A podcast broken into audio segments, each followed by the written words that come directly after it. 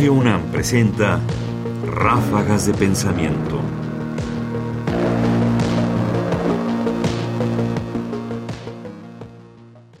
¿Qué tipo de comunicación del conocimiento científico necesitamos? En algún punto tendremos que reconocer que la comunicación de la ciencia en esta época de epidemia quedó muy por debajo de lo que hacía falta. Que parte de la crisis ha sido esa dificultad de poder comunicar de manera adecuada, rápida, eficiente y clara ciertas ideas. Ha partido, por supuesto, de las autoridades encargadas de ofrecer información y se ha extendido después a toda la comunidad. Pero respecto a este fenómeno, es decir, respecto a las limitaciones que ha tenido la comunicación y los deberes de los comunicadores de la ciencia, escuchemos este fragmento de Carol Andrade, comunicadora de la ciencia y genetista de Ecuador, acerca del fenómeno. Quienes están a cargo tampoco tienen una asesoría correcta, digamos, en, cómo eh, presentar esta información. Y también, por ejemplo, aquí se ha dado que con la intención de dar información muy rápida, eh, nuestros propios ministros se han visto, o sea, ya no son creíbles, ministros de salud o diferentes entidades, y llegas al punto en que si no les puedo creer a las entidades públicas, a las que están encargadas de, de cuidarnos en, cuando hablamos del tema de la salud, bueno, ¿a quién le voy a creer? Y es ahí cuando llegan estas curas milagrosas, estos mártires, entre tantas otras cosas.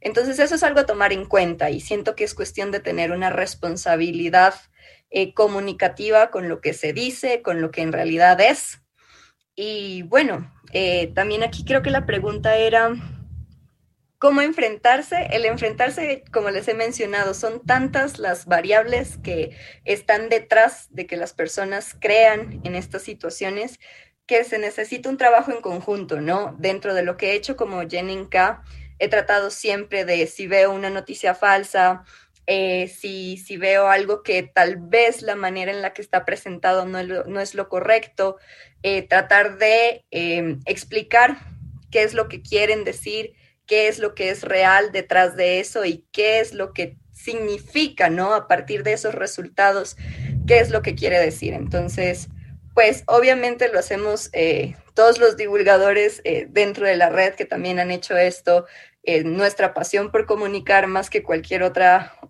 más que por cualquier otro motivo. Ráfagas de pensamiento.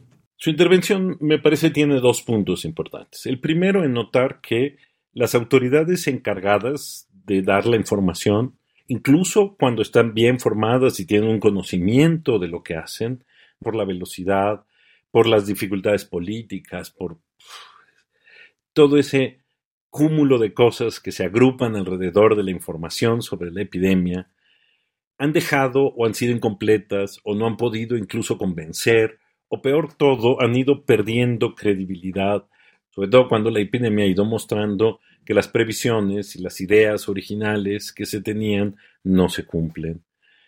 Pero eso no invalida todo, y entonces una labor importante, y coincido con Carol, de la comunicadora de la ciencia, del comunicador de la ciencia, tiene que ser justamente explicar esto que no alcanzan a explicar las autoridades.